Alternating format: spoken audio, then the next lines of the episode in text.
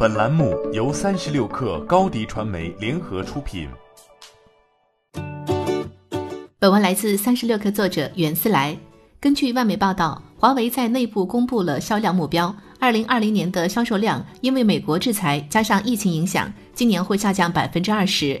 二零一九年，华为全球出货量超过两点四亿部，现在预计销量为一点九亿至两亿部。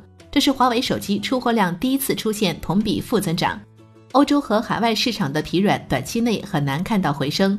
谷歌停止给华为提供服务，是海外用户抛弃华为的主要原因。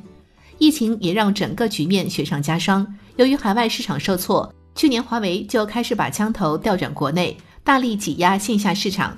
华为的出货量也在一片萎靡中一骑绝尘。根据 IDC 的数据，华为在全球维持了百分之十六点八的增长，在国内增速更是达到了百分之三十五，市场占有率近百分之四十，接近诺基亚最巅峰时的市场占比。华为在海外却表现不佳，尤其是在华为的海外重镇欧洲，去年第二季度出现负增长，第三季度停止增长，反而是三星、小米增速明显，吃掉了部分华为的份额。如果能够保持国内市场的稳健，华为受到的冲击或许还能够弥补。但疫情之下，供应链受到了冲击明显，供货不足。更大的问题来自于疫情对线下零售业的影响。华为正在大力拓展专卖店，进军 shopping mall，在一二月几乎都是停摆的状态。错过了春节这一销售旺季，此后可能到五月才能迎来销售高峰。手机销售旺季主要是春节和暑假，这一损失很难弥补。